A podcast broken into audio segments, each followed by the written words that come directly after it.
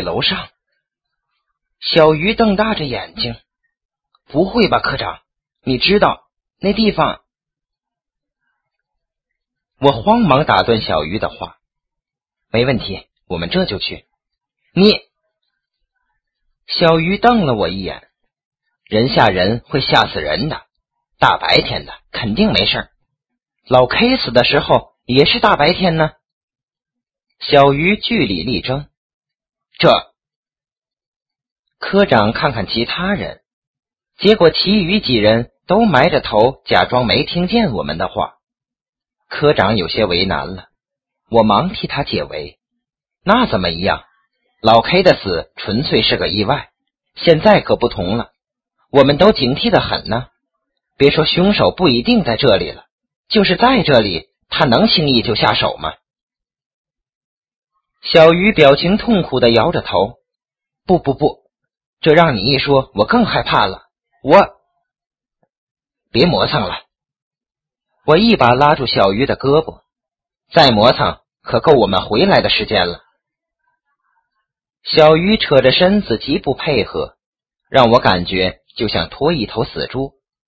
我猛然的醒悟，莫非常言所说的“死猪不怕开水烫”就是这么得来的？这时候，傅冲走了过来，那我去吧。我们都愣了一下。科长看看小鱼，显然他没有妥协的意思，便道：“好吧，你们俩去吧。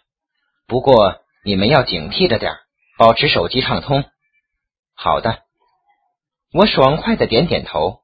就在楼上，不会有问题的。就算有什么动静，你们也会听到的。说到这里，我立刻感觉到说错话了。那天老 K 不也听到动静了吗？不过一切都晚了呀，而此时科长等人的脸色也有所变化。我担心夜长梦多，拉着傅冲道：“快走吧，我也去。”小西又横插了一句：“你就别添乱了。”我生气的瞪了他一眼：“添什么乱呢？你刚不都说了吗？没有危险。”你，我一下子语塞。没想到傅冲却道：“好了，就让小西去吧，有我们在，不会有事的。再说了，多个人不多双眼睛吗？”就是啊。小西冲我做了个鬼脸。我再看看科长，他并没有表态的意思，我也就释然了。是啊，原本简单不过的一件事，干嘛非弄得神经兮兮的？那样。只会无端增加大家的压力。地面以上的楼层有两个入口，在我们完工以后，都被科长用铁栅栏锁上了。我们打开了其中一个，正要上去，傅冲突然想起什么道：“要不把那一个门也打开吧？万一有什么事儿，我们好逃生啊！”我和小西立刻将头点得像鸡啄米。我发现，从地下室到地面，短短的几十米的路程，我们之前由于好奇心造成的兴奋感早已消失殆尽了，取而代之的是说不出的惊恐和空荡。四号门诊楼是病房楼，地面以上的楼层主要是病房，而且经过那次大搬迁，里面的东西所剩无几。所以，要想找到一张废弃不用的办公桌，并非易事。我们三人一连走过两层楼的每个角落，都没有收获。应该不会有的。站在二楼通往三楼的楼梯口，我望着铺满灰尘的楼梯扶手道：“当初在这里干活的时候，我就没见过一样像样的东西留下。”要想在这里找到什么值钱的东西，恐怕只有在地下室里。那是什么？小西突然惊叫了一声。我感觉他这突如其来的声音，简直就像一把尖刀刺进我的胸口。我感觉到浑身一阵猛烈的刺痛，心脏在砰砰的跳着。干什么一惊一乍的？我气急败坏的扭过头，发现他和傅冲的眼神都被我身体前面的什么东西吸引过去。我立刻望过去，眼前的情景立刻让我吸了口凉气，头皮也跟着炸了起来。是一串脚印，也就是说，在我面前通往三楼的楼梯上，有一串稀疏的脚印。脚印很大，最起码比我和傅冲的都大，当然也比我们工作组里所有人的脚印都大。也就是说，这肯定是一个男人的脚印。当然，我立刻想到了当初警方在老 K 的尸体旁提取到的那一双脚印。很显然，这就是那个杀人凶手，或者最起码是。凶杀现场在场人的脚印，脚印很稀落。从二楼到三楼的实际接台上也就有两对，让我立刻想起面前曾有一个身材异常高大的男人，三步并作两步的上了楼梯。我们不知道在一楼到二楼的楼梯上是否也有脚印，而被我们忽略了。问题是，现在这双脚印在我们眼前真真实实、实实在在的存在着，而且从脚印溅起的灰尘的痕迹看来，这双脚印应该才出现不久。也就是说，那个身材高大的男人是先我们之前不久上去的。这个新结论让我心里的恐惧感立刻攀升到最高点。我再回头看看小西和傅冲，他们的脸色早已惨白一片了。上面，上面不会有了。我们，我们回去吧。我颤抖着声音问他们：“说句实话，此时此景下，我的心里十分的不甘。前面可能存在或出现什么，像一块磁石一样吸引着我。”但我又没有足够的勇气来做决定，只好以试探的方式将决定权推给他们。这一次，小西并没有急着插嘴，我估计他此时的底气也已经所剩无几了。倒是傅冲，尽管脸色不好看，但却看不出要退缩的意思。看样子，这脚印才出现不久。傅冲语出惊人，他竟然没准备回答我的话。是的，我点点头。不过，傅冲继续自顾自得道：“那就是说，杀人凶手一定是个人，而不是别的什么。”你你什么意思？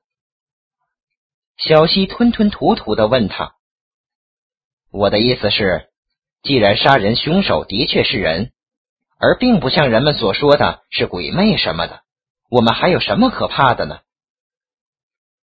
我和小西终于听懂了他话的意思，不由自主的松了口气，信心也瞬间恢复了许多。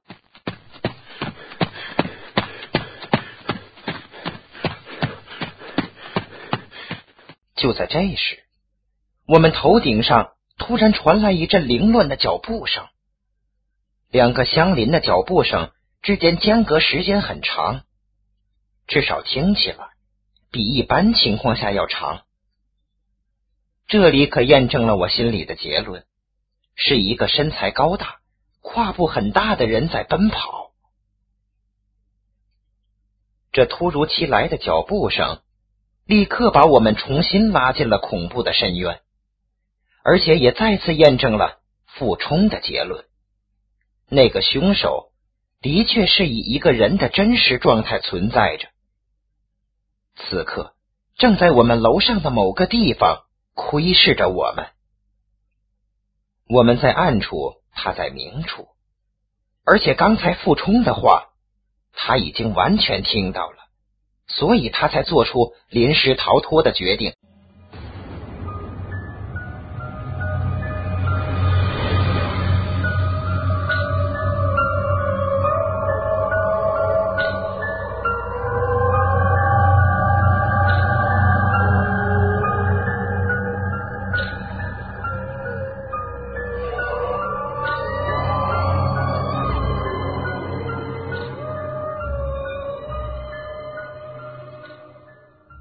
我们三人面面相觑。很显然，上还是不上，这是目前我在我们心里唯一的问题。抓住凶手，这可能是我们绝好的机会。傅冲语气坚定的道：“此时此刻，他能够说出这样的话，足以让我和小溪动容了。对于我们两个好奇心多于常人而又具有一定冒险精神的人来说，眼下还有什么比傅冲的结论更让我们激情澎湃的呢？好，那我们就上。”我压低声音，但语气坚决的很。说完，我看看小溪，他原本煞白的脸已经出现红晕了。我估计他八成也是由于激动造成的。上，傅冲摆摆手，他的声音也就刚好我们三个人能够听到。然后他掏出手机，握在手里，朝到我的前面去。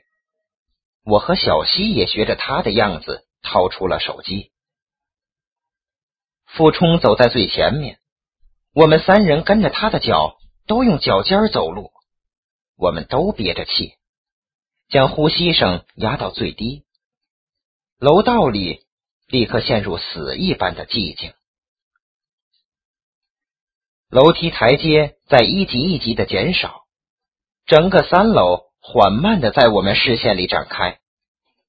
大约一分钟后，我们三个人同时站在三楼楼梯口的平台上。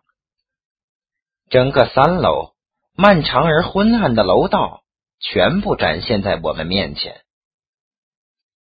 这里对我们三个来说都很熟悉。楼道正中间的地方凹进去了，那里是电梯间和厕所，当然。也是最好的藏身之处，所以我们三人都不约而同的将目标锁定在那里。傅冲低下头看地面，我和小溪则警惕的顶着前面。这应该是我们心有灵犀形成的分工，脚印还在，而且一直绵延向前，也没有在电梯间方向的截断。那么按道理来讲。电梯里应该没人。傅冲摆摆手，我们同时缓步向前。楼道两侧的病房一间间的闪在我们身后，电梯间在渐趋靠近，我的心也提到了嗓子眼上。电梯间门紧闭，厚厚的不锈钢门板上蒙着厚厚的灰尘，上面没留下任何痕迹。地面上的脚印也能证明，那个人并没有进去，而是一直朝前走了。我正想松口气，傅冲却低声道：“我去厕所看看。”他的话又一下让我紧张起来。厕所里面结构复杂，的确是个藏身的好地方。万一要是里面真有人……就在这时，咚咚咚的脚步声立马又响起来，而且这一次持续的时间很长。显然，那个人是在做长时间的逃脱。我们侧耳倾听，脚步声来自楼道另一头的楼梯口，而且从脚步声的变化来看，那个人一定正朝着楼顶的方向狂奔。走。这次没容我们多考虑，傅冲摆摆手，便朝楼梯口的方向奔过去。我和小溪立刻跟了上去。在我们朝楼顶进行的过程里，楼梯上的脚印忽隐忽现，但一直没有间断过，而且与我们的判断一样，脚印的目标是冲楼顶方向去的。楼梯的台阶。一级一级的在我们脚下消失，直到我们来到五楼通往六楼的楼梯口。四号门诊楼共有六层，六层之上是一个楼顶平台，在正对着六楼楼梯口处有一个方形的入口，从入口下面的台阶可以攀上去。不过入口在大部分时间是封着的，如果入口打开的话。从下面就可以看到一块一米见方的四角的天空。而在此时，一束白色的光线正从上面倾泻进昏暗的楼道里。看来入口是开着的。此时，我们正站在通往楼顶的非常之处，也就是说，如果我们再上到六楼那个放行的入口上去的话，真相可能就会大白了。想到这里。我们都不免紧张起来，在傅冲的带领下，都不约而同的止住了脚步。傅冲回过头，表情很凝重的冲我低声道：“我先上去，你一定拿好手机，随机而动。如果有什么不好的情况出现，立刻拨通科长的手机。”行，我点点头，感觉此刻就像接受同志的临终嘱托，意义伟大。而沉重，还有你，他又冲小西道：“如果实在不行，你就大声呼叫，声音越大越好。”行。小西也郑重其事的点点头，相信此时他心里应该充盈着一种肃穆庄严的感觉。不过他的表情却在昏暗的光线里显得有些滑稽。走。傅冲又挥挥手，表情严肃而深邃。这一路走下来，傅冲在我们眼里俨然已经成为一个具有专业水准的高级指挥员了。就在这时，我们头顶上突然传来“嗖”的一声，与此同时，一个白色的影子从六楼顶上那个白色的四角天空里一闪而过，紧接着。又是一阵凌乱的脚步声。有人！我和小西几乎同时尖叫出口。嘘！傅冲示意我们保持镇静，而且他率先垂范，表现出出奇的冷静。按我说的准备好。我挥动一下手里握着的手机，小西也点了点头。傅冲摆摆手，然后弓着身体，缓步上了六楼的台阶。我和小西紧紧拉着手，跟随其后。由于手一直在冒冷汗，显得异常的湿滑。小西干脆握住我的手臂，看来他太紧张了。我感觉手臂上的肉都快被他揪下来了。终于，我们来到了通往楼顶天台的。透着光亮的入口下面，傅冲的身体已经站在了楼梯上，估计再上一个台阶，他就会露出头去了。他俯下身子，用气流声冲我们道：“下面我喊、然后我们一起上去。”我和小西都点头表示明白，动作一定要快。他又补充道。我们点点头，相互松开手，做好了一冲而上的准备。傅冲伸出拳头，然后开始用手指数着：一、二、三，上。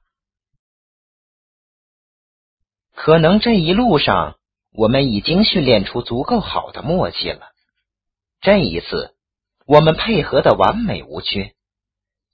在傅冲的三声号令结束的时候，我们三个人几乎同时出现在了楼顶的天台上。